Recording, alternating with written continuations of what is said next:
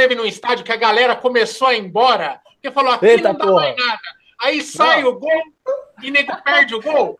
Tudo não, bom, André? Não. Como é que você tá aí, meu? Porra, agora tá bacana, velho. Agora que eu consegui falar com vocês, me, me logar aqui com vocês, tava complicado, tava apanhando esse negócio aqui, irmão. Mas beleza, vamos nessa. Tamo aí. O André, o André, me corrija se eu estiver errado, mas o seu sócio, o Thiago, falou que tudo que você tem de bom em corrida, você tem de ruim para computador. Peraí, cara, peraí, não é tão assim também, não. mas tá ruim mesmo o negócio. Tecnologia não é, meu, não é nem de longe meu ponto forte.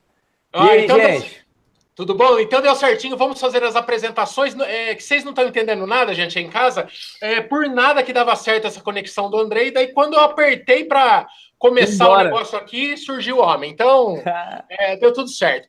Galera, então, hoje, sem mais delongas, vamos falar com o Andrei Ascar, o cara que é o idealizador do programa Corrida Perfeita que também é um canal no YouTube, se você não conhece, e basicamente um canal que é focado em dicas de técnica de corrida. Então, como que se respira, como que mexe braço, como que mexe perna, para onde que, como é que é a tua pisada, como é que tua passada cresce para frente, para trás. O cara basicamente ele vive especializado, né, André, em ensinar as pessoas a correrem de um jeito mais correto, mais econômico e aumentando a sua performance. E é com ele que a gente vai falar hoje. Vou dar, tudo bom? Ah, o Andrei já chegou chegando, chutando a porta. E tudo bem com você, Andrei? Tudo ótimo, gente, tudo ótimo. Desculpa aí mais uma vez lá atrás, enrolação, mas estamos aí para trocar aquela ideia sobre corrida, bater aquele papo bacana e vamos nessa. Vamos nessa. Vou, vou dizer um breve boa noite aí para os meus colegas de trabalho. Tudo bom? Kiki, Brunão, Shell, como é que vocês estão? Kiki é o primeiro. Olá, Kiki. Oh, sou aí, tudo bem, cara? Como... E aí, amigo? Aí, André, como você está, cara? Seja bem-vindo a, a, nosso grupo e a nossa live. Aqui tudo legal, bem. Legal, Vamos e aí, lá. Brunão, tu, tudo beleza? Aí, Brunão, eu já vi que você vai ter trabalho hoje, Brunão, que antes mesmo da live começar, o povo já estava fuzilando o Andrei de pergunta aí. Tem bastante é. serviço hoje, hein, Brunão? Já tem bastante pergunta aqui, o pessoal fica muito curioso, né? Então vai ser, vamos aproveitar esse tempo aí. Bem-vindo, André, aí, nossa nossa humilde Bora. live. Vamos, vamos aí. nessa, vamos nessa. E por fim, o Shell Bolt, que hoje nós vamos, vamos desmascarar, porque hoje nós temos um corredor aqui, nós vamos desmascarar o Bolt e vamos descobrir por que o Bolt é, se auto-intitula tão rápido assim, ele se machuca tanto. Vamos desvendar o mistério Bolt. Bolt, você veio com o papelzinho, com a caneta para pegar receita, não? Boa noite, boa noite, pessoal. Vim, vim sim, ó, tá aqui tudo pronto para tirar as minhas dúvidas e também anotar como é que eu faço para parar de me machucar muito. Um prazer ter você aqui na nossa live, André. Esperamos aprender Pô. bastante com você aí. Cara, se eu soubesse que ia ter esse negócio, eu ia pedir para você já gravar um videozinho que a gente podia fazer com um videozinho seu aqui correndo e eu explicando o que você estava fazendo de errado e que pode estar levando a lesão, cara. É, ia ser uma boa, né? Poderia, poderia sim. Poderia. A gente combina uma próxima. Ó, então vamos. Então, peraí, então vamos começar o negócio para manter uma zona organizada, né? Então, Brunão fica com as perguntas do chat, as perguntas da galera que está assistindo agora. O Shell selecionou também, a gente jogou no Instagram, deu bastante pergunta da tarde, né, Shell? E a gente está livre para perguntar, porque afinal de contas a gente é dono da lojinha, a gente tem que ter algum privilégio dentro desse negócio aqui, perguntar. Andrei, de cara eu vou fazer a tua primeira pergunta. Qual, ó, uma pergunta bem simples, bem pouco ampla ela. Qual é a maior dúvida de quem começa a correr, cara. Boa noite. Se correr, emagrece. o que as pessoas mais procuram na corrida é justamente o emagrecimento. Eu quero correr. Correr emagrece? Correr faz isso? Correr faz aquilo? Tipo, as grandes dúvidas estão muito mais relacionadas a fatores externos à corrida, às vezes, do que propriamente a corrida em si. Essas dúvidas de forma geral que eu estou falando, tá? Porque aí depois, quando a gente já vai para essas dúvidas mais se correr emagrece, se correr deixa fraco, se correr deixa flácido, se correr faz isso, se correr causa aquilo, é que as pessoas começam a se perguntar por que, que eu estou me machucando, né? O grande ponto da, da corrida é por que, que, a corrida é tão lesiva, que as pessoas falam muito que a corrida é lesiva.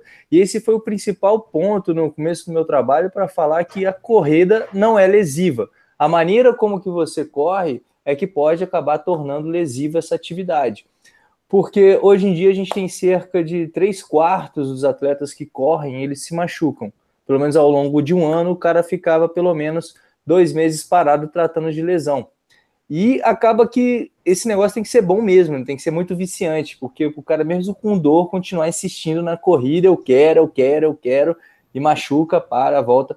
E a questão da performance, como melhorar, né? Como ser mais rápido, como correr ma maiores distâncias. O ponto principal é a consistência do treinamento. Se você não tem consistência no treinamento, dificilmente você vai conseguir evoluir o seu treinamento, a sua corrida.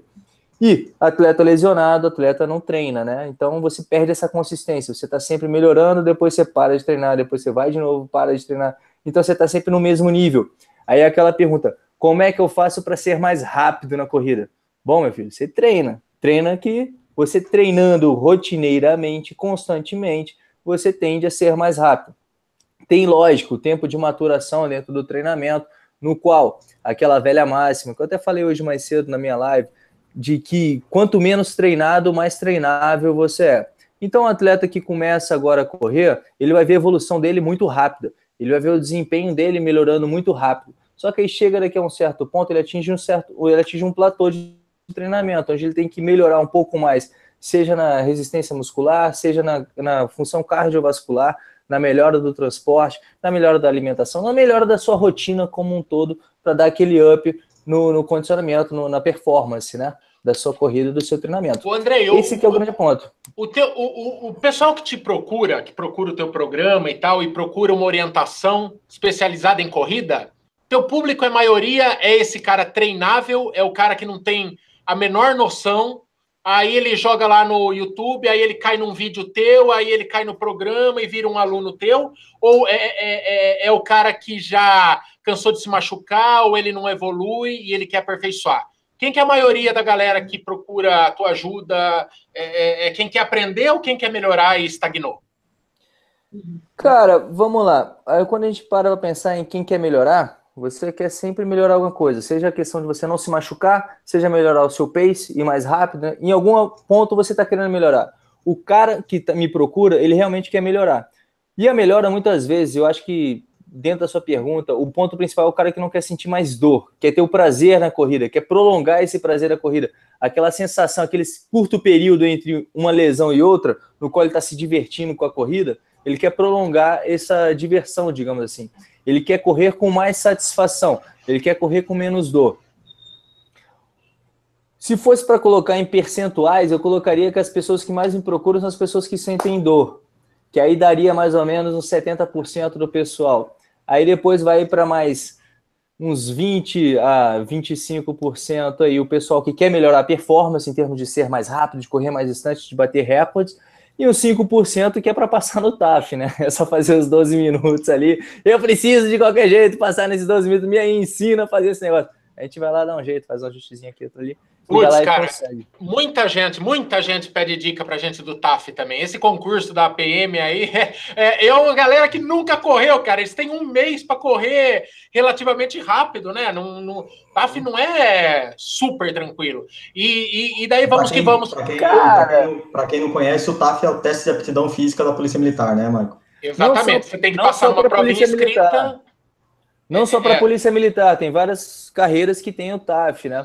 E o interessante você parar para pensar no TAF é que ele acaba resumindo muito o, o rompante do corredor. O que acontece? O cara só vai me procurar no TAF quando ele vê que já não está dando mais jeito. Seja da questão do tempo, da performance dele, que ele não vai atingir aqueles 12 minutos, que o cara só resolve começar a correr depois que passou na prova escrita para fazer o negócio. E principalmente, quando o cara está correndo e está sentindo dor e não consegue correr. E tem essa perspectiva desses 12 minutos para conseguir passar isso.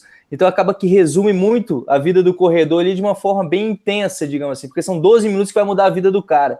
Então ele está fazendo isso de forma equivocada, digamos assim, começa a correr, sai correndo, machuca a canela doendo. O cara que não treina não, não vai conseguir melhorar sua performance. Então eu tenho que melhorar o ajuste da técnica dele para ele parar de doer a canela, para depois tentar trabalhar o cardiovascular, para depois trabalhar a questão psicológica da corrida e tudo mais. E assim vai. Vamos lá, gente. Não vou enrolar muito aqui, não, senão eu fico falando até amanhã. Vamos, vamos, vamos chinelar a coisa para atender o máximo da clientela possível. Shell, que, é, fala uma pergunta que você separou aí do nosso Instagram pro Andrei. Manda uma boa aí. Vamos lá. É uma pergunta sobre como o ataque do, do pé no chão, a entrada do pé. É, é, do Kiko Maciel. Ele disse: Estou com uma canelite que não melhora. Alguns dizem que é por causa do meu tênis e outros por causa da minha técnica de corrida. A maneira como eu entro com o pé no, no chão pode ser o motivo da minha lesão? Com certeza é o motivo da sua lesão. Com certeza é a maneira como você está entrando com o pé. Por que, que eu digo que é com certeza? Porque a canelite, seja por questão de lesão óssea, estresse ósseo que você pode ter, a fissurazinha, que é conhecida também, ou então o estresse no tibial anterior, que é aquela musculatura. Um é uma dor de um lado, outra é dor do outro lado na canela, tá? Ambas são por conta de trabalho excessivo em alguma parte do corpo. O que acontece? Essa sobrecarga, ela pode ser gerada por conta da pisada.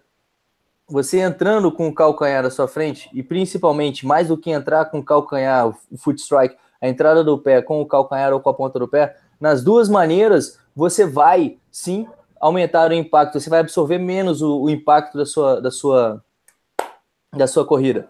O que, que acontece na absorção desse impacto? Vamos falar primeiro do, da entrada com o calcanhar, que é onde normalmente acontece a lesão do lado de fora, pensando na perna direita, tá?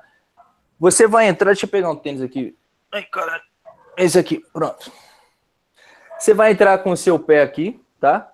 Aí ele vai rolar todo aqui e depois sai. O que acontece? Quem controla esse movimento aqui de você fazer justamente a inversão do seu pé para cá, esse controle do seu pé, essa estabilização, quem vira aqui para o lado do seu pé é o seu tibial anterior. E quem faz isso aqui é o seu tibial anterior.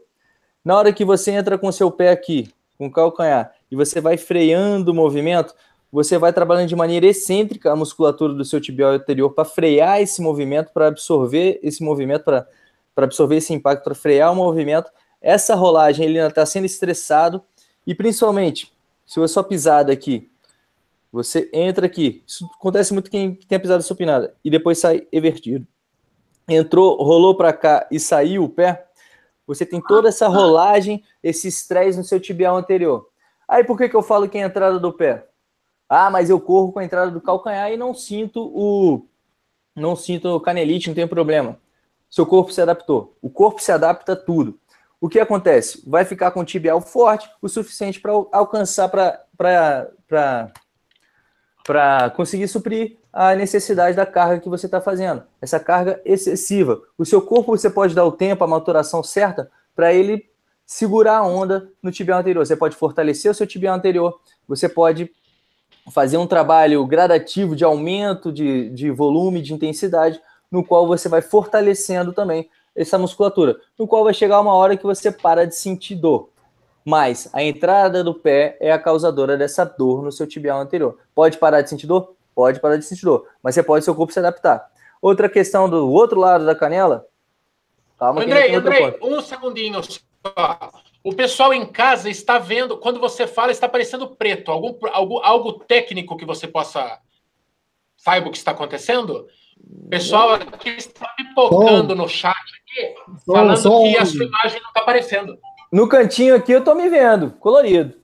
Ah, eu tô te vendo Sim. também. Eu tô te vendo, mas o pessoal Bom. que está em casa, ah, o pessoal não, não comentou aí, Brunão, no chat?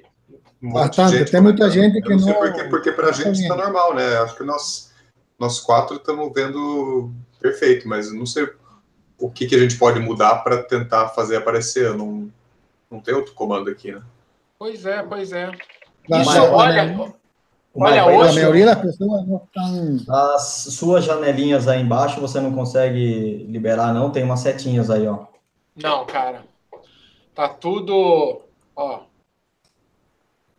Tá tudo... Pessoal, será que agora está vendo? não, ó, tem uma... Tem uma... Tá tudo normal, cara. Tá tudo como sempre foi feito. Não sei. Bom, vamos, vamos tocar, cara. O pessoal tá acompanhando aqui. Na pior, fica igual. Fica igual vir... programa, programa de vir... rádio. Vai virar um podcast. É, então vou, tentar, vou tentar mostrar Mas, é. menos é... e falar mais, então, para ver se eu consigo falar de uma maneira que as pessoas entendam mesmo sem visualizar. Então, vamos lá. A entrada do pé, esse fator estressante que pode gerar essa dor no tibial anterior, porque você vai estar sobrecarregando o seu tibial anterior, gera canelite de um lado. Agora, por outro lado, onde é aquela dorzinha mais no osso, é muito ligado também à entrada na ponta do pé. Então não é uma questão de retropé ou antepé. Tudo depende também da posição do seu pé em relação ao seu corpo. Se você está colocando esse pé à frente do seu centro de massa, onde você está promovendo uma frenagem do seu movimento, onde você está absorvendo esse impacto. É a tal da lei de Newton, da lei de ação e reação, do vetor de força contrário que você está promovendo. Você aplicou uma força no chão, o chão vai aplicar uma força contra você, nesse sentido, em direção contrária, certo? Na mesma magnitude. A depender do posicionamento do seu corpo, você vai absorver esse impacto todo. Quando a gente tem dois corpos se encontrando, duas coisas vão acontecer. Três, né? Ou três. Que é justamente, ou o corpo vai deformar, que é quando um corpo encontra o outro, vamos pensar como se fosse mais ou menos um pé pisando na areia. Você pisa na areia, a areia deforma, né? Você botou esse peso, a areia deformou. Você pisa no chão, não deforma. Mas ocorre essa vibração, né?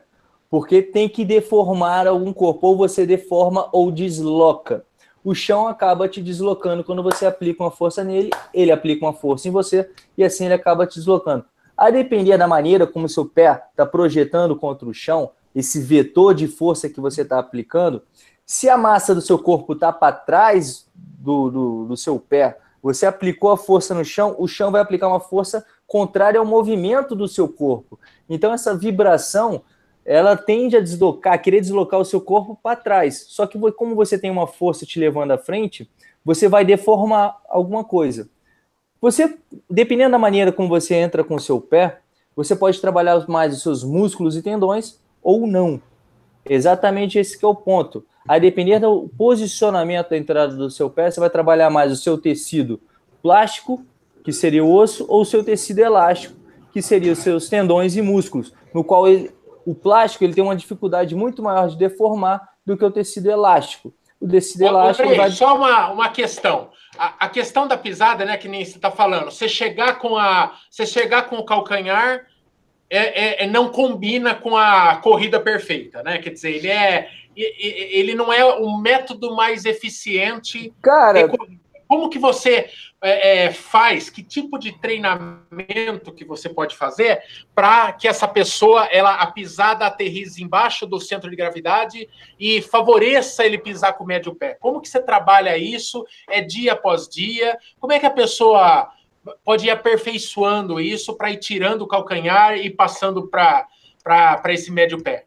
Vamos lá. Basicamente, aí vocês estão falando o porquê do Corrida Perfeita, né? Que são os três, os três bases do Corrida Perfeita. Primeiro é a consciência, é você entender por que, que você tem que entrar dessa forma ou não entrar, entrar da outra forma. Por que, que não faz parte do Corrida Perfeita, da minha metodologia, entrar com calcanhar? Porque só pelo simples fato de eu entrar com calcanhar, eu deixo de aproveitar o potencial elástico do meu tendão calcâneo e do meu gastrocnêmio, da minha musculatura. potencial elástico nada mais é do que o elástico vai lá, se estica e volta sem eu ter que fazer força onde eu absorvo energia e depois eu solto energia, onde eu deixo de aproveitar isso para me levar para frente. Correndo de calcanhar, eu não vou conseguir fazer isso. Então, só por isso eu já coloco o antepé ou médio pé para você fazer a entrada e principalmente esse pé deslocado para baixo de gravidade. Entendendo isso e por que fazer isso, você tem que educar o seu corpo a justamente fazer esse movimento que você deseja. Você tem que ensinar como o seu corpo vai se mexer. Aí entra o segundo passo do, da metodologia, que é a questão dos educativos, de você educar o seu corpo para ele se mover daquela maneira. Cara, vocês podem entrar na internet, podem procurar um monte de educativo que tem por aí.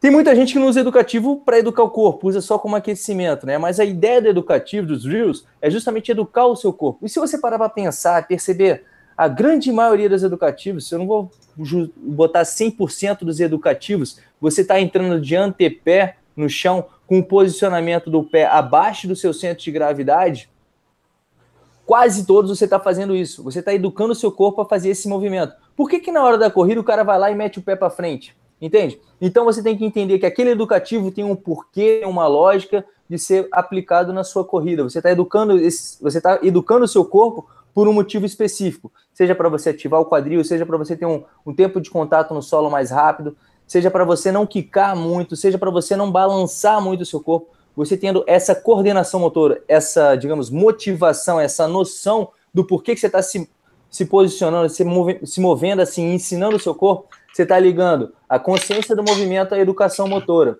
beleza? Esses dois pontos. que aí você precisa condicionar os dois. Você precisa justamente do treino de força para você ter o condicionamento, digamos, muscular, a resistência muscular localizada para você aplicar o melhor movimento, para você conseguir manter a posição do seu corpo aplicando o movimento durante uma, o melhor período possível. Durante muito tempo, dentro da, da teoria até do Arthur Lydard, que é o grande treinador que bota aí mais ou menos uma média para os maratonistas dele de 100 milhas por, por semana para estar tá correndo, e não acha muito interessante os educativos, os exercícios de fortalecimento, ele bota muito como o cara fortalecer o corpo dele, aprender a correr simplesmente correndo, né? E dentro dessa teoria a gente vê um monte de amador se machucando no meio do período, porque não está levando a consciência motora dele, não está fortalecendo o corpo, ele simplesmente sai correndo daquela maneira que eu digo equivocada e menos eficiente, sem fortalecer o corpo, e aí a gente tem três quartos dos corredores se machucando aí todos os anos, porque as oh, pessoas... Oi? Oh, André, André, rapidinho, ¿eh?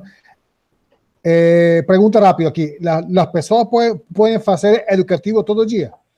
Pode, pode fazer educativo todo dia. O grande ponto é como você vai fazer educativo, que educativo é esse que você vai fazer. Quanto mais você pensar sobre a corrida, quanto mais você pensar no seu movimento, melhor vai ser para sua corrida. É como aquela velha máxima de eu posso correr todo dia? Pode correr todo dia sim, depende da intensidade que você vai fazer a cada dia, depende do volume que você vai aplicar durante toda a semana, depende do seu objetivo geral. Então, eu posso fazer educativo todo dia? Pode, mas como é que você vai aplicar isso? Será que esse dia não era um dia de descanso? Tudo depende do macrociclo, do seu segmento, de como você está fazendo isso. Mas é okay. interessante você estar tá sempre pensando na corrida sim. Beleza? Beleza. Beleza. O, Michael, o, Michael. o Bruno, fala aí, Shell. Eu tô vendo que você está tentando aí. eu, eu, sabe o que eu fiz? Eu compartilhei a minha tela e botei o Andrei aqui, então só não vai ver o Andrei, o Andrei na tela full, mas vai ver a minha tela no o Andrei na tela pequenininha aí. E aí eu não posso me, mexer aqui para ele ficar aparecendo. Então toca, toca o programa aí, o Kiki assume o Instagram e o Bruno fica aí no, na, no bate-papo, beleza? Pelo menos ele vai aparecer aqui no cantinho aqui embaixo. Michel Bolt, você é praticamente um tiradentes do mundo da corrida, cara. Você está sacrificando a sua participação nesse programa em prol de um bem maior, que é fazer Andreas Cara aparecer nesta telinha 3x4. Você que brilha, o mundo e... precisa de mais gente igual você, Bolt. Em troca, em troca disso, o Andrei depois vai falar do meu problema, que é joelho valgo e falta de fortalecimento no quadril. Então, vou ficar assistindo aqui porque eu quero aprender com isso. Não, mas você pode entrar a qualquer momento. Bolt, é... Brunão, solta uma pergunta aí da live aí que a galera está frenética aí. Boa. Tem uma pergunta legal aqui do Daniel Dana. É, ele falou assim: alterei a técnica de corrida, pois estava com dores nos joelhos. Estou recrutando mais o quadril. Estou sentindo muitas dores na panturrilha agora. Essas dores são normais ao mudar a técnica?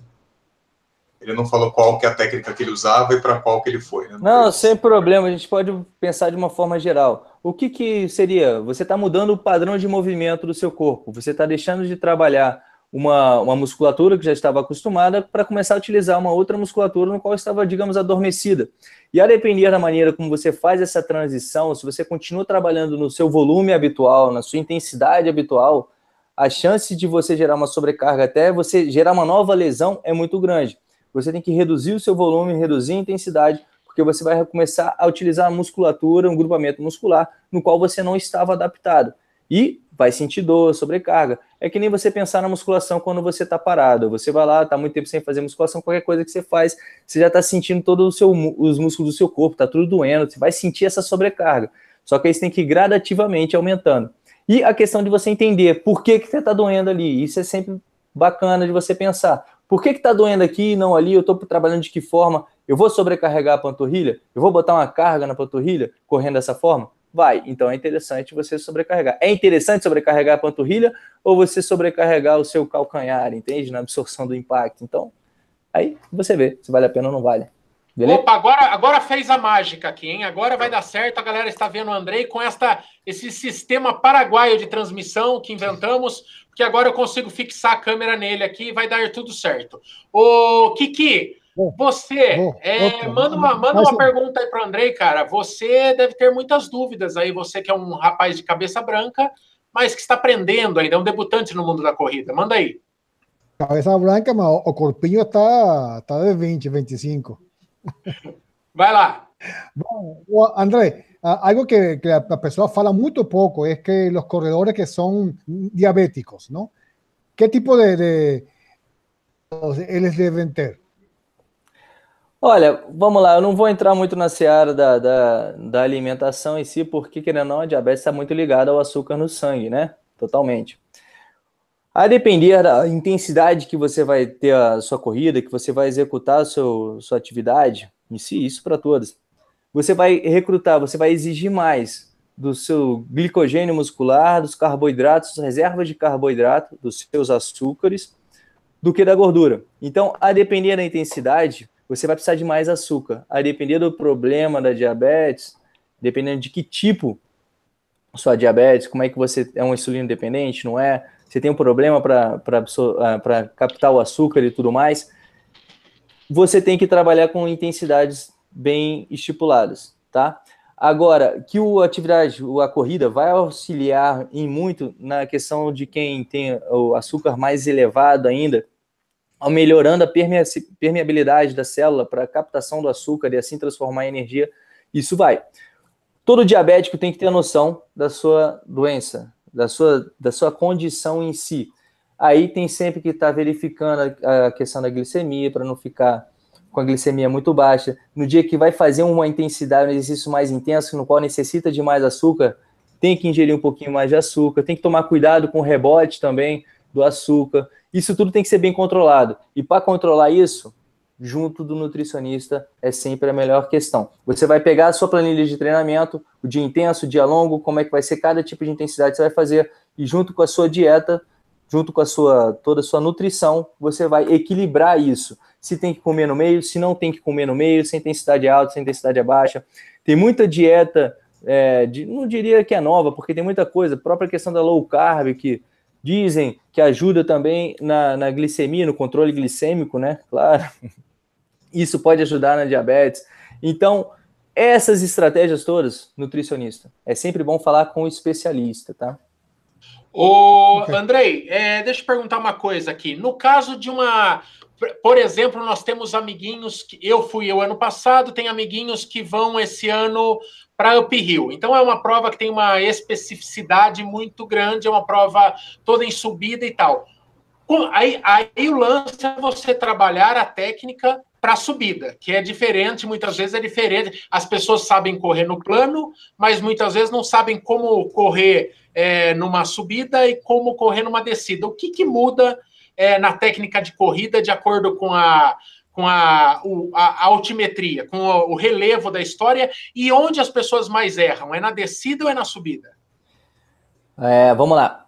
Então, você tendo é, é, consciência do movimento, a corrida na reta, a corrida na subida, a corrida na descida é a mesma coisa. Você entendendo onde que seu pé tem que entrar em relação ao seu centro de gravidade, não em relação à subida, né?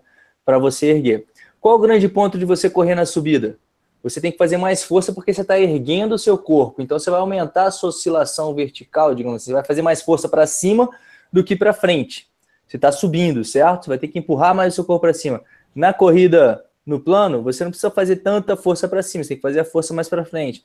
Então a aplicabilidade da força, digamos, o tamanho do seu passo que você vai fazer, se você vai alargar, onde é que vai entrar, a flexão do quadril, isso tudo tem que ser bem, digamos, é, é, calculado na hora que você vai fazer. Sempre pensando em relação ao seu centro de gravidade. A depender da, da inclinação do chão, né? O quanto que você vai ter que se posicionar. Porque o seu corpo, ó, aqui que está mexendo é o chão. Mas o seu corpo, em teoria, ele se mantém o mesmo em relação à gravidade. Só que esse chão aqui, ele tende a te empurrar para trás, né? Você tende a ir para trás. Você tem que fazer um pouco mais de força no seu corpo para manter o corpo estável e, em relação à gravidade, um pouquinho projetado à frente. A mesma coisa que você faz quando você está aqui. Só que aqui o chão está te jogando para trás. Esse é o ponto. Então você precisa de um fortalecimento um pouco maior no seu corpo para você projetar à frente. Você precisa um pouco mais de força na sua perna para te empurrar para cima um pouquinho. Aí tem aquela questão: vale mais a pena fazer passos largos na subida ou passos curtos? É que nem aquela relação de você subir uma escada. São dois degraus que eu quero subir ou um degrau de cada vez? Essa cadência é melhor? Onde que eu tenho o melhor aproveitamento do meu potencial elástico? Como que eu posso aproveitar melhor minha técnica, entende? Então, é praticamente a mesma coisa você tendo essa consciência de como que seu corpo tem que se comportar, onde você tem que fazer um pouquinho mais de força do que outra. O grande ponto que eu digo que as pessoas erram mais na descida é porque na descida o cara fala: agora eu vou aproveitar, agora eu vou sentar a bota aqui, vou soltar a perna e vou nessa. O grande problema da descida, da inclinação da descida também, é que você tende a acelerar mais o seu corpo contra o solo, porque você está descendo, você está num nível aqui, daqui a pouco você está mais alto do que aqui. Então, essa altura, esse tempo que você está caindo, acelera o seu corpo contra o chão acelerando o corpo contra o chão, você aumenta o seu impacto. Quem faz essa frenagem do movimento é a sua musculatura, principalmente o quadríceps. Então ele está segurando mais de forma excêntrica o movimento. Tem a contração muscular concêntrica, que no caso do quadríceps é quando você está estendendo o joelho, tá? E a excêntrica seria eu segurar essa perna retinha e ter uma força para fechar a minha perna enquanto eu estou segurando para não deixar fechar ela rápido. Quando eu estou descendo, eu estou fazendo essa força na minha fibra para segurar, para frear o movimento, né, para absorver. Isso gera um maior número de, de microlesões musculares. Eu desgasto mais a minha musculatura na descida do que na subida, por conta da frenagem, de segurar esse movimento, essa minha aceleração. E eu não tendo uma musculatura preparada, o que, que acontece? Minha musculatura vai cansar mais rápido, e quem que eu vou sobrecarregar? Meu joelho, minhas articulações, meus tendões, porque eu vou ter que continuar freando esse movimento. Se o músculo já não está aguentando, eu vou acabar sobrecarregando a minha articulação. Beleza? Então, como é que a gente faz para minimizar esse estresse, para não acelerar tanto contra o solo? Diminuo o passo. Eu faço pequenas descidas ao invés de fazer descidas muito grandes, para não dar aquela pancada, para não, não acelerar tanto contra o solo. Esse é o ponto. Tanto que o grande problema de quem tem problema, o grande problema de quem tem problema é fora, né? Aí beleza. O grande problema para quem tem problema no joelho. é, descer escada, por exemplo, é um problema, e não subir escada é o problema, por conta dessa frenagem, de você desacelerar o corpo, de você segurar. Você acaba estressando um pouquinho mais o seu joelho. Tá? Consegui responder? Conseguiu, conseguiu. Ô, Brunão, manda uma aí da galera da, do chat. Boa, vamos lá. É, o Bruno Schwartz aqui ele, ele perguntou é, quais são os principais cuidados que um corredor com obesidade deve ter para evitar lesão nos ligamentos e articulações, né? Uhum. Eu acho, eu sei que muita gente é, apela para um tênis, ah, é, então a pessoa obesa ela já vai para um tênis com máximo amortecimento, né? E eu acredito que seja completamente errado aí segundo a sua, a sua metodologia. O, o que, que essa pessoa mais obesa pode fazer? Ó, oh, só, só uma coisa, no meio de tantos problemas técnicos, a, a ordem dos fatores aqui acabou até mudando aqui, até a, é, esqueci de dar alguns recados, porque todos os problemas técnicos, e eu acho que o pau é no Hangouts, viu, que é o aplicativo que a gente usa aqui, porque tá tudo estranho antes do programa começar, né, Brunão? Já não tava, vocês estão vendo que a gente está sem os letreirinhos aí hoje, é, porque eles não entraram, e daí deu todo tipo de pau. Então, hoje, é, hoje se, se, se comprar um circo, não cresce. O que tiver que dar problema é hoje. É, e eu esqueci de dar o recado, nos comentários aqui, ó, nos comentários embaixo desse vídeo, tem um link, se você está achando interessante, tá, o programa do Andrei aí, do Corrida Perfeita, é, no, nos comentários aqui do... Nos comentários, não na descrição desta, desta live tem o link que vai. Você vai saber mais sobre o programa dele, vai se inteirar lá e vai ficar sabendo, tá? Espera acabar a live e depois você clica para ficar sabendo mais. Brunão, manda uma pergunta aí. Você... Não, já, já perguntou. A pergunta sobre os obesos, Andrei. Qual que é a dos obesos? O que, que, que muda na técnica aí ou não muda nada? Não, a técnica é basicamente o mesmo, porque a técnica não é uma questão de grau, de 43 graus aqui, 24 graus ali, 57 no outro, 180. É uma questão, uma noção espacial de onde e como o seu corpo tem que se comportar. Então, a depender do seu corpo, o seu corpo tende a ter que se comportar daquela forma ali, que é uma forma mais eficiente de você correr. O grande ponto do, do obeso é que a gente tem que lembrar o seguinte: normalmente o obeso é um cara sedentário. Tem obeso que é bem ativo. E esses obesos ativos eles são propensos a terem menos lesão do que um, um, obeso sedentário que inicia uma atividade, que inicia uma atividade de impacto, que é a corrida. O ponto principal do peso em si, na corrida, quanto mais pesado você for, mais força você tem que fazer. Mais o seu corpo vai acelerar na fase aérea contra o solo. Quanto mais pesado você tiver, mais a gravidade vai empurrar tudo mais. Você tem uma. Lembra que eu falei da questão da descida? Que você aumenta a sua aceleração e você estressa mais sua musculatura, se o obeso não tiver uma musculatura preparada para segurar a onda desse peso, dessa aceleração, ele tende a se machucar. Aí vai tornozelo, vai quadril, vai joelho, vai costas, vai tudo. Então, uma dica preciosa que eu dou é fortalecer o corpo. Você pode ser um gordinho, mas pode ser um gordinho forte. Você sendo um gordinho forte, você vai conseguir correr tranquilamente, sem maiores problemas. Só que lembra sempre, você está gerando um estresse muito maior no seu organismo. Então, é interessante que você emagreça. Mas você fortalecendo o seu corpo, você vai evitar a lesão, você vai continuar, você vai conseguir é, dar a consistência ao seu treinamento, você vai continuar treinando e assim facilita todos aqueles novos hábitos de vida, uma boa alimentação, tudo mais, que vão facilitar a você emagrecer, ter um corpo mais saudável. Esse é o grande ponto quanto ao mesmo. Um detalhe que eu queria falar sobre o que você falou é do, do tênis, do máximo amortecimento, tudo mais. Até hoje ainda não foi comprovada a questão do tênis é, salvar de qualquer lesão, né? Mas o que, que a gente pensa sobre o tênis de máximo amortecimento? Você lembra que eu falei sobre uh, o impacto na questão do ou você deforma ou você desloca o corpo? Quando você tem um tênis muito macio, o que, que vai acontecer quando você imprime uma força sobre ele? Ele desloca, ele deforma, perdão. Ele vai lá, você vai comprimir aquela massa que tem ali, seja o tamanho que for, você vai de alguma forma minimizar um pouco esse impacto, deformando o seu tênis a cada pisada, certo? Um dos grandes problemas do, do tênis macio e de que você tem essa questão é a questão do, do, de você ter a percepção, a questão do ato reflexo do seu pé, do seu músculo sentir o chão, do seu pé sentir o chão e ter uma ação para contrair a musculatura, para preservar o seu músculo, para preservar a sua articulação. Como você não sentiu muito bem ainda ali, o aumento da sua pressão, aumento da pressão no corpo com a musculatura relaxada ainda, aumenta muito, podendo ainda prejudicar as suas articulações, tá? O grande ponto que eu não gosto, o que eu, pô, até caminhando com tênis muito macio, às vezes eu sinto. Cadê? Eu tenho tênis muito macio aqui que eu comprei na minha última viagem para Boulder. Eu queria experimentar essa marca aqui, é Altra. Você não encontra aqui no Brasil. Aí, pô, o cara viciado em corrida, não sei o que, quer correr, quer experimentar tudo para poder falar das coisas. Esse tênis aqui, ele é muito bem dito pelo, por ultramaratonistas e tudo mais, trail run.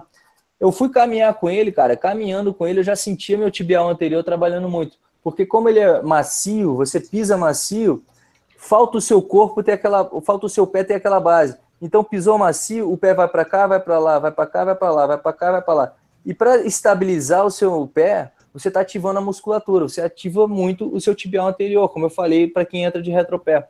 Então, você acaba que estressa a sua musculatura de uma maneira no qual você não está adaptado por conta dessa questão do macio.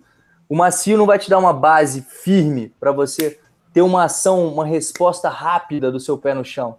Você vai ter uma ação mais demorada. Tanto que o seu pé fica mais reativo, principalmente quando você corre descalço. Você quer corrigir a sua pisada? Vai correr descalço. Que ou você vai sentir a dor, ou você vai se corrigir. Ou você se machuca logo, né? Se você não se corrigir. Beleza? Aí, aí entramos numa questão que na semana passada rendeu polêmicas neste programa. É, Ô, Bolt, acho que você vai ter que aparecer um pouco, porque minha mãe ensinou que a gente não pode falar quando a pessoa está ausente. Eu estou então, ouvindo, eu estou ouvindo. Isso. Que é o negócio da corrida pisada. O Bolt, o Michel Bolt, Andrei, ele é um Diga. cara que, que ele acha que o tênis ele é fruto de, da evolução humana. As pessoas estudaram muito, Boa. os projetistas, para criarem tênis mais eficientes. E ele acha um baita de um retrocesso esse negócio de sair correndo descalço. Qual que é a sua opinião sobre isso, Andrei? Você, as duas, você, as duas vertentes. Você, você, coloca direitinho o que, que eu falei, porque está gravado o que eu falei. Pronuncie-se então, amor. Eu falei que, você falou. Eu falei que correr, é jogar, correr descalço é jogar mais ou menos uns 5 uns cinco mil anos no lixo. E eu mesmo trouxe na live que os corredores de elite, eles fazem seus treinos na pista, depois eles tiram o tênis e vão fazer os seus trotinhos para melhorar a pisada. Eu, eu sou completamente contra, acho uma bobeira você ir para uma prova e correr uma maratona descalço, correr uma meia maratona descalço, mas eu em nenhum momento eu critiquei as vantagens que isso pode trazer para suas técnicas de corrida. Eu só acho que correr aí, é, sei lá, melhor eu não falar, senão vai causar polêmica de novo. Arregou! Arregou! O Michel está arregando! Não, mas é verdade mesmo. Está, não, mas está, mas está gravado, Michael, no, no programa. Você está achando não, é que eu tô... É verdade, ele, ele falou isso mesmo, ele falou isso mesmo. Basicamente, ele falou que ele acha uma uma tonteira você ficar correndo aí 42 quilômetros claro na, é. na, cidade, que você pode pisar num caco de vidro, enfim. A cidade, meio que dizer, não está preparado. Você, é, os perigos que trazem uma corrida descalço numa prova, foi isso que o Bolt salientou. No entanto, é, na tua opinião, Andrei, o que que o que treinos esporádicos descalços, né? não pegar, meter o louco, sair correndo coisa, mas o que treinos esporádicos descalços de curta duração, enfim, podem fazer para no sentido da pessoa repensar sua pisada? Como, como ele pode ser benéfico um treino descalço de vez em quando aí? Bom, é justamente essa questão da, da ação reflexa, do ato reflexo do seu pé, de você ter um acionamento dos seus, dos seus músculos e tendões para você ter uma percepção do chão. Quanto mais rápido você perceber, quanto mais rápido você tiver esse toque, mais você protege o seu organismo de uma forma geral, suas articulações e tudo mais. Esse é o grande ponto. O que acontece quando você corre com. Vamos lá de novo esse tênis. Quando você corre com, com uma capa dessa no pé, é você não sentir o chão, você não ter esse tato, você não sentir o chão e não conseguir ter essa resposta rápida do chão. Esse é o grande ponto. Além de você deixar de trabalhar vários músculos no seu pé, porque você pode pegar, pega o teu pé aí, você vê como que ele trabalha para um lado, trabalha para o outro. Para ele fazer todo esse movimento, né, que você esmaga ele um pouquinho para cá, esmaga um pouquinho para lá, tem vários músculos ali no seu pé que tem que trabalhar para isso. E uma coisa bacana do corpo, mano, é a lei do uso e do desuso nele, digamos assim. Quanto mais você usa uma coisa, mais ele se fortalece, mais ele está pronto e apto para proteger essa, essa situação. Quanto menos você o faz, menos ele está apto para isso. Então, você, digamos, correndo muito calçado, com tênis muito acolchoado, você acaba deixando seu pé dormindo, digamos assim, a musculatura do seu pé para se tornar mais ativo. Seu pé vai ficando fino, seu pé vai ficando fraco. E o seu pé ficando fraco, muitas vezes, quando você não tem a musculatura, você acaba utilizando muito do tecido ali, da sua fáscia, ou então sobrecarregando seu tendão. Você acaba sobrecarregando os tecidos conjuntivos do, do seu corpo. A fáscia plantar Alguém aqui já ouviu falar em fascite plantar em corredor? É muito causado pela sobrecarga do seu pé. A sobrecarga no pé nada mais é de uma carga no qual o seu pé não está suportando. Seja porque ele está fraco, seja porque o volume foi muito alto, seja porque a intensidade foi muito alta, né? Se você para para pensar na saúde do seu pé, você tem que fortalecer essa musculatura do seu pé, porque é o primeiro ponto de entrada no, no chão. É a primeira zona de absorção do seu impacto e no retorno do seu potencial elástico. Onde que, para você ter um retorno do potencial elástico, você tem que entrar mais de antepé. Gente, é só vocês fazerem um teste, vai na grama, corre na grama, vai sentindo o seu corpo. Você vai sentindo uma dor? Vai modificando. Vai modificando, vai modificando até ficar confortável. Você vai ajustando o seu movimento. Essa resposta rápida do sentimento do chão com o seu pé vai fazendo você se ajustar naturalmente. E é basicamente isso, porque a corrida é algo natural, é uma evolução natural do ser humano. E quando você fala brincando que é jogar não sei quantos anos fora, o tênis com amortecimento ele foi inventado em 1960 e pouco, 65 para 70. Muito muito posto para frente pelo pessoal da Nike, né? Tem um livro bem legal que eu aconselho o pessoal a ler, que ele faz meio que contando uma historinha, contando um pouco da história da evolução da, da corrida e tudo mais, que é o Nascidos para Correr.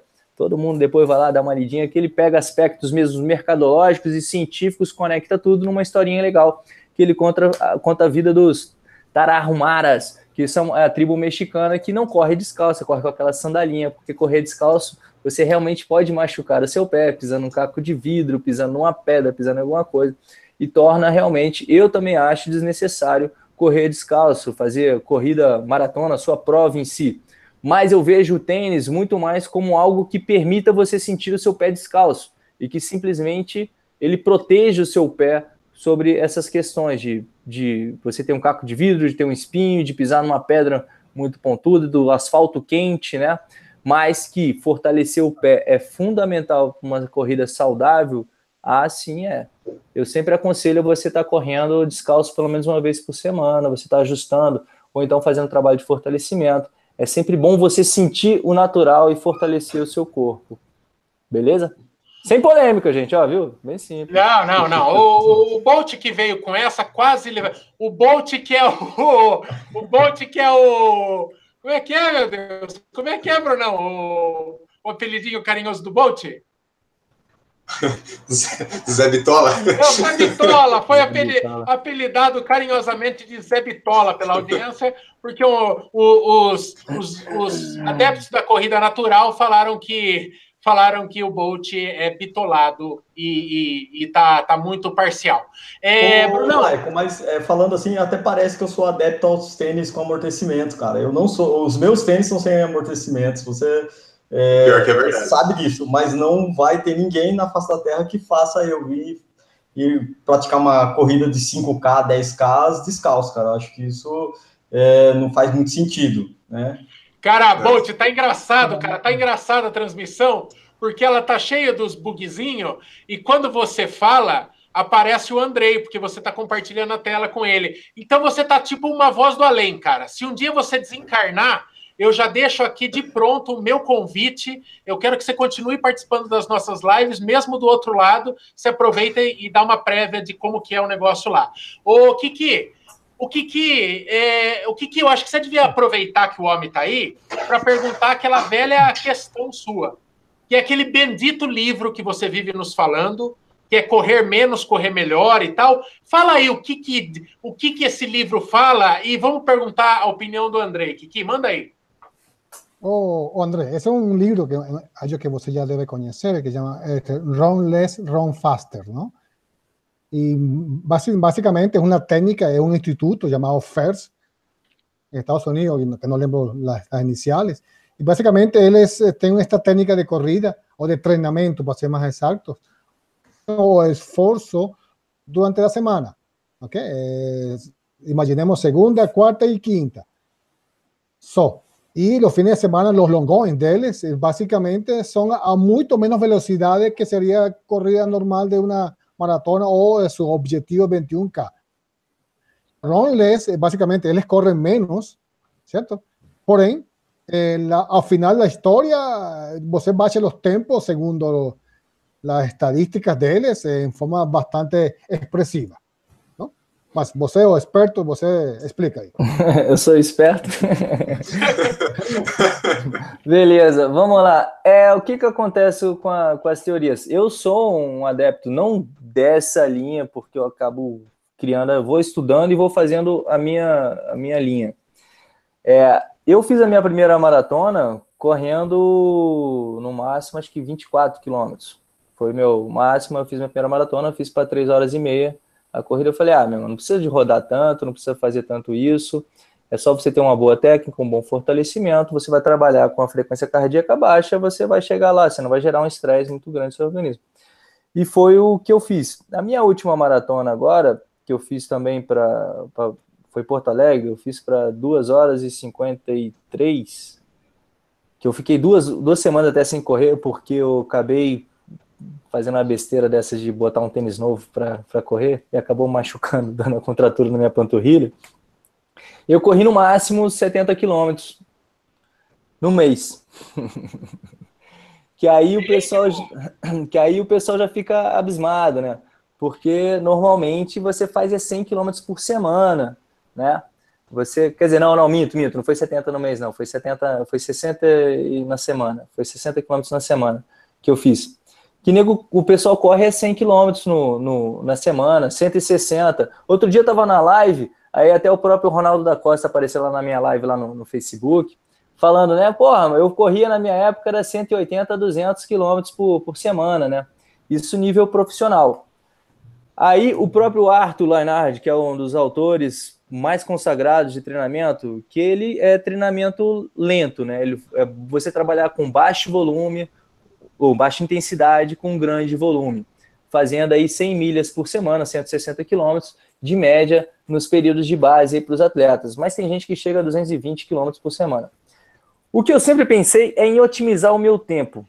A questão do correr menos para correr mais é mais ou menos isso também.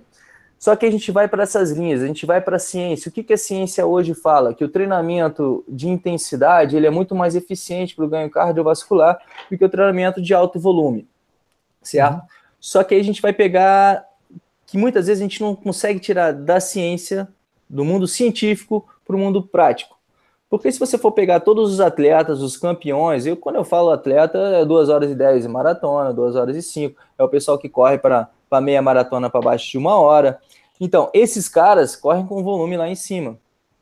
Só que aí é aquela questão do quanto menos treinado, mais treinável você é.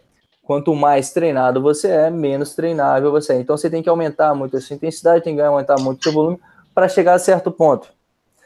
Para um cara correr uma maratona para 3 horas e 30, ele precisa correr 100 km por semana? Não ele não precisa correr 100 km por semana. Só que, se o cara faz o trabalho de força dele na corrida, se o cara faz o trabalho de técnica dele na corrida, ou seja, ele treina força correndo, ele treina técnica correndo, ele vai perder, eu diria, muito tempo correndo para aprender alguma coisa que ele poderia aprender em 15 minutos de educativo. Ele vai demorar muito tempo correndo para fortalecer o corpo, onde ele poderia fortalecer em 30 minutos de exercício de força onde ele pode ajustar tudo isso. E o Runfester é mais ou menos isso, ele trabalha muito intenso num certo período, mas com volume curto, e depois vai lá no longo, no, no final de semana, e trabalha seu longão para trabalhar mais a resistência, diminuindo muito o volume geral do treinamento. Só que aí o cara fala, aí eu te pergunto, quem foi o campeão formado por, por o Corra Menos, né? O treine menos e corra mais, melhor dizendo campeão olímpico lá em cima, profissional, não tem. Os caras seguem fazendo isso.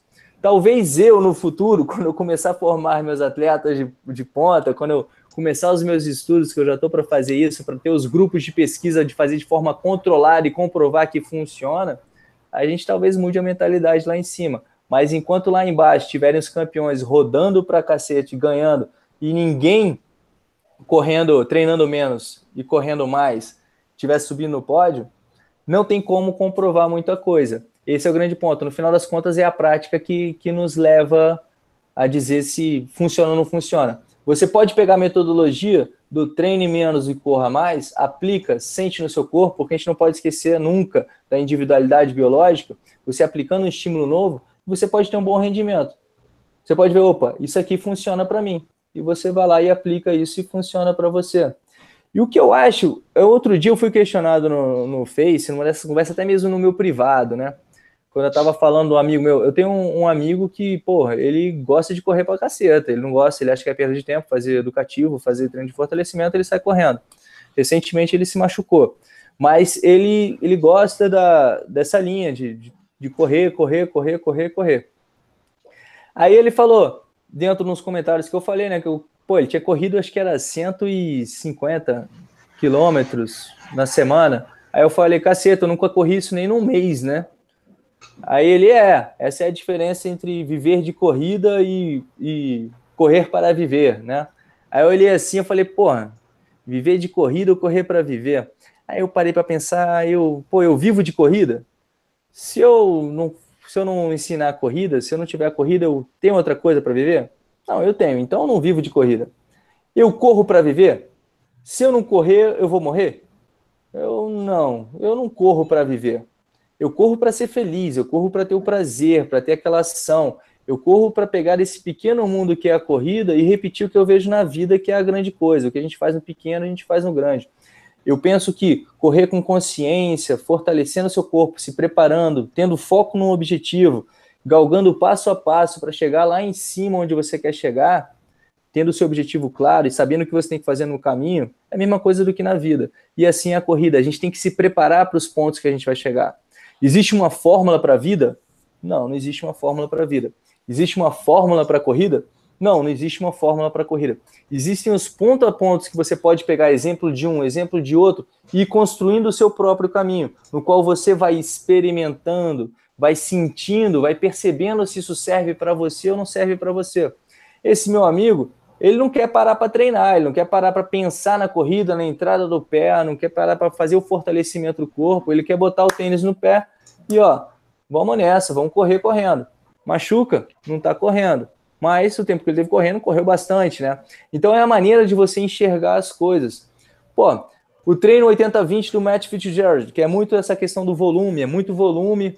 É, 80-20 seria 80% num treino, um treino leve, tá? Onde você ia trabalhar abaixo do seu limiar ventilatório, ali na parte aeróbica mesmo. Easy run, corrida fácil. Você faz 80% isso, depois 20% treino moderado e treino intenso. Ele treina dessa forma, ele também não gosta de educativos. Porém, cara, é um volume tremendo. Quanto tempo você perde para aprender corrida correndo? E quanto tempo você perde aprendendo corrida, fazendo educativo, fortalecendo o corpo, para no final das contas a sua diversão ser a mesma, sacou? Para você chegar ali, pô, tem que gastar pô, 160 é km por semana, gente. Faz as contas no pace de 5, quanto tempo você está gastando correndo? para minha vida tem muito mais coisa para eu fazer. Eu quero correr, eu quero ter o prazer da, da, da, corrida, mas eu quero estar com meus amigos, eu quero tomar uma cerveja, quero sair com a minha mulher, quero curtir minha filha. Mas se eu ficar querendo melhorar. Perdão, gente. Só correndo, eu estou perdendo tempo, a vida está acontecendo. Para mim, a vida não é só corrida, é muita coisa. Por isso que eu busco a corrida perfeita, digamos assim. Não existe esse negócio de corrida perfeita, entende? Quando eu falo que não existe corrida perfeita, porque corrida perfeita é uma corrida pronta. E cada um tem sua corrida que vai construindo, cada um vai procurando sua corrida perfeita. É aquela questão de você estar tá buscando a cada dia a perfeição.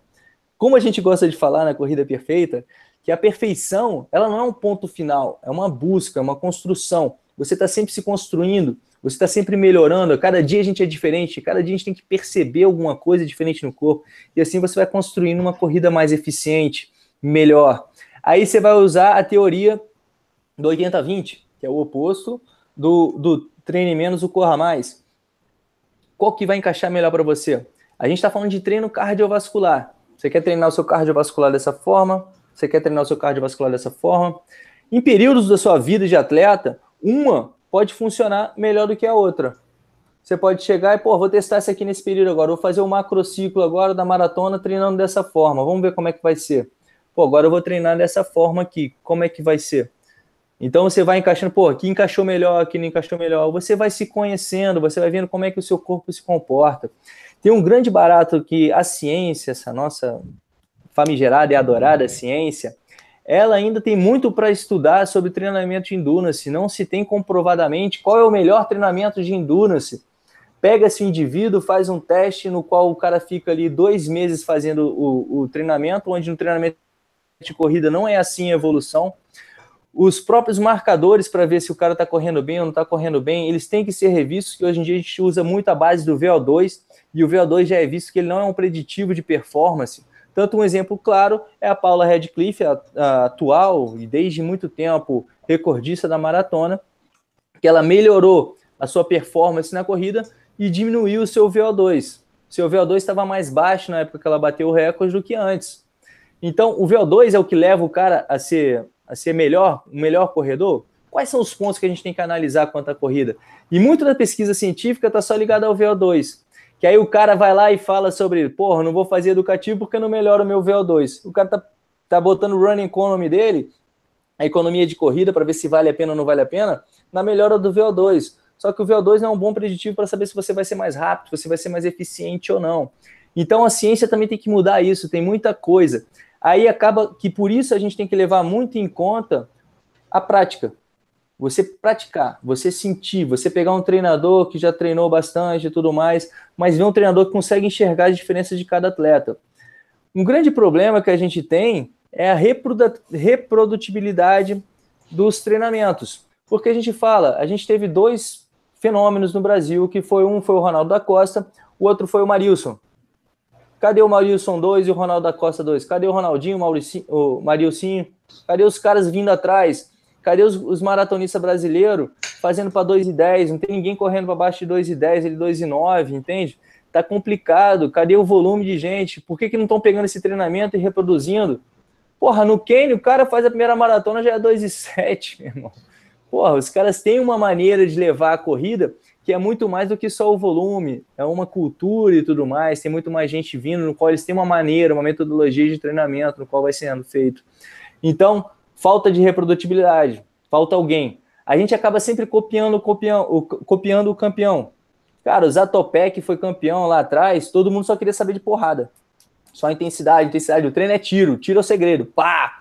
Se matava nos tiros lá para ser igual o Zatopek, o pessoal evoluiu muito. Mas daqui a pouco apareceu. Opa, olha a bomba aí, mano. Opa. Que é isso?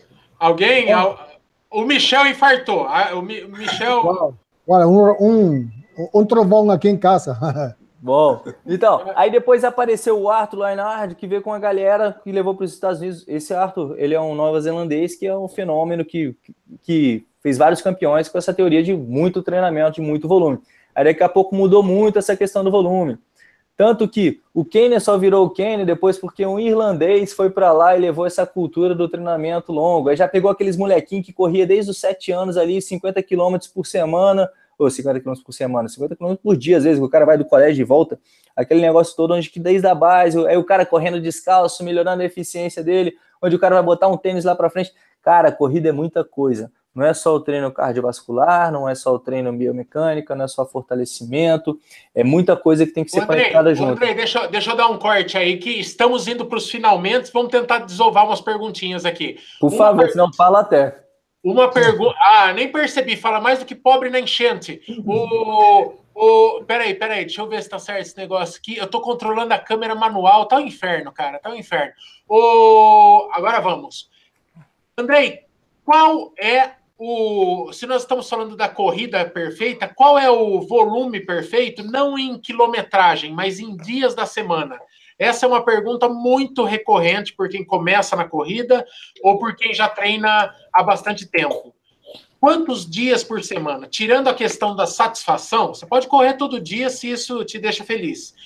Mas é, é, é, no, que se, no, que diz respeito à eficácia de treinamento, com a tua experiência, o que, que se mostra mais eficaz? É, de repente, três a quatro vezes por semana? Ou é só um dia off, treina seis dias? Qual que é o, a, a fórmula que você procura aplicar e passar para os seus alunos aí?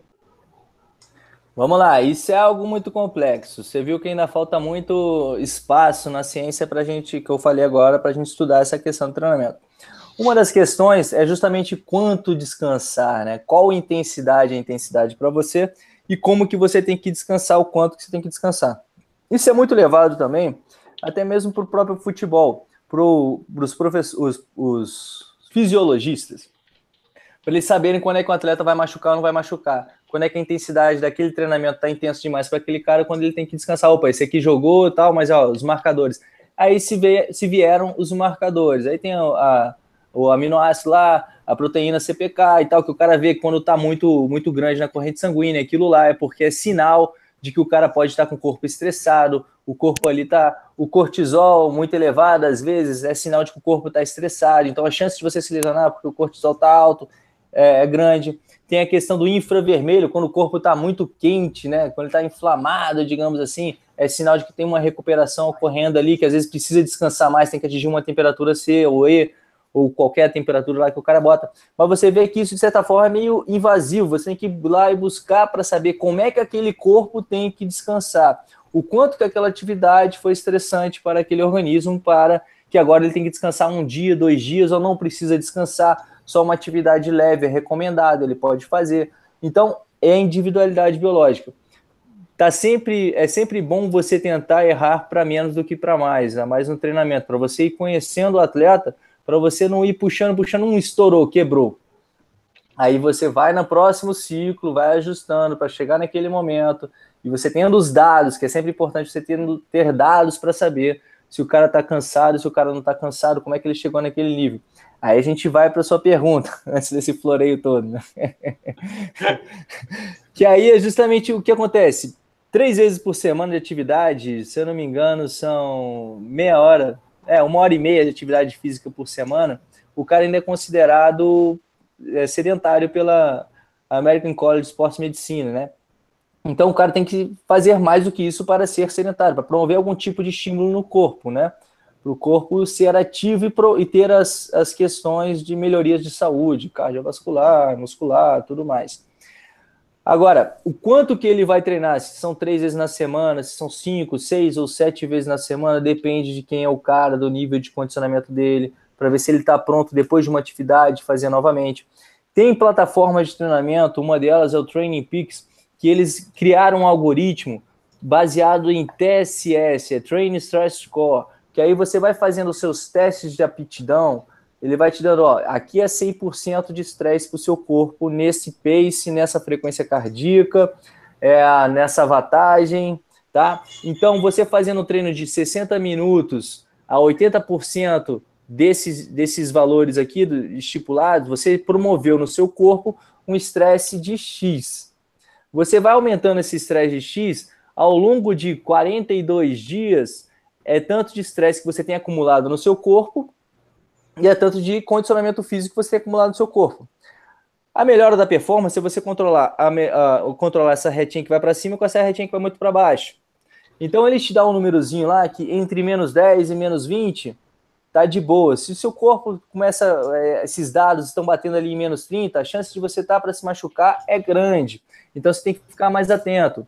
Então acaba que o pessoal, alguns estudiosos vão criando uma maneira de você calcular esse estresse no seu organismo. Ou então o caderninho do professor das antigas. Ele treinou isso, ele treinou isso, ele fez nessa velocidade, então ele deve estar mais ou menos cansado, está um pouco cansado, vai conhecendo o seu atleta e vai sabendo quanto que ele pode puxar. Um treinador, no contato direto, isso é muito importante, porque ele consegue ver no desempenho do cara quando o cara não está conseguindo mais render. Ele sabe quando é que tem que diminuir aquele, aquela intensidade do exercício ou não diminuir, ou pode botar um volume a mais. Esse é o grande ponto, porque essa questão do desempenho, da melhora, da recuperação, depende do seu descanso, da sua alimentação. Então, cara, não tem uma receita de bolo de você chegar e falar, ó, treino de tiro é dois dias de descanso. Que treino de tiro? Qual foi a intensidade de treino de tiro? Quem é você? Sacou? Você está treinando em que fase do seu treinamento? Que tipo de estímulo você pode dar no outro dia? Porque você pode estar numa fase, num, dentro do seu ciclo, que você tem que realmente ficar cansado.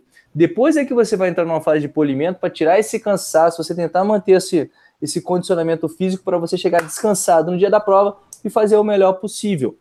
Entende? Então você vai manuseando, manipulando isso. Eu, dentro do meu programa de treinamento, eu tenho lá algumas, algumas planilhas que eu disponibilizo para o pessoal de maneira de, como bônus, que elas são meio genéricas, mas elas são genéricas que vão conseguir atingir o seu objetivo, ter uma evolução segura do treinamento. Eu, particularmente, não gosto muito de, de corrida para atletas iniciantes todos os dias, para dar o descanso necessário para o corpo, tá? Para não dar aquele estresse na, na, articulação da mesma maneira, do movimento da mesma maneira sendo aplicado todo dia. Tem gente que passa a corrida todo dia, tem gente que passa a corrida seis vezes na semana. Eu começo com um básico de três corridas na semana, boto mais dois dias de, de fortalecimento, tá? Um dia de off, para o cara começar assim, deu quanto aí na conta? Eu acho que faltou dia aí, né? É, e o outro é longão, né? Isso, não, mas três dias contando com o longão. Eu boto sempre o contínuo, o intervalado e o longão. Esse é o básico. E depois eu vou acrescentando de acordo com o nível. Se é uma planilha para maratona, se é uma planilha para meia maratona. Depende do nível do atleta, que é justamente isso. Se eu posso trabalhar, ele é um atleta mais experiente, eu posso trabalhar com um volume maior, com uma intensidade maior, botando corrida todo dia. Lembre-se que quanto mais você correr, quanto mais contato você tiver com o movimento, mais natural ele se torna. Então, se você conseguir correr todos os dias, mesmo que leve, pode ser positivo para sua mecânica, para você pegar o movimento, para você sentir, perceber. Porque acaba que esse exercício leve, que é justamente aí que entra a teoria do 80-20, para você aprender a correr, o exercício leve ele promove uma, um estresse menor no seu organismo. Então você está mais limpo para correr, digamos assim, você tem um ganho cardiovascular, você tem um ganho de VO2 com isso, tá? Para no dia do treino de pancada você tá pronto para dar o treino de pancada. Porque é por isso que é interessante você seguir um planejamento de treinamento. É que você tem que estar tá descansado no dia para você cansar, né? No dia de treino forte, você fazer forte. Porque você chega às vezes cansado no treino forte, tá errado. Tem que ajustar de novo o seu treinamento todo para chegar naquele dia do treino de qualidade. Você tem que estar tá com qualidade suficiente para fazer o treino de maneira adequada, porque senão você está fugindo do treino. Você faz um treino de qualidade morrendo, lambendo o asfalto, não atingindo, tem que reformular tudo. Então, a corrida perfeita é individual, esse planejamento, esse ajuste, tudo mais, essa evolução, beleza? Justo. É, ó, amiguinhos, meu sócio está mandando eu calar a boca aqui, ó. Tô falando demais. Não, o bicho fala, hein? Ó, olha, foi a primeira pessoa, foi a primeira pessoa em dois anos e meio de, dois anos e meio de canal que conseguiu me deixar quieto, hein? Esse é bom mesmo.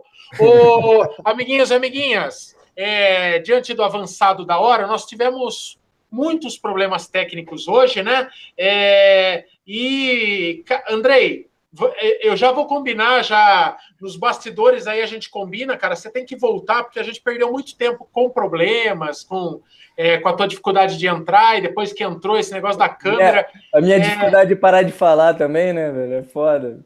É, não, você, mas é, tá aqui para isso. A gente gosta, dura quando vem entrevistado que não fala.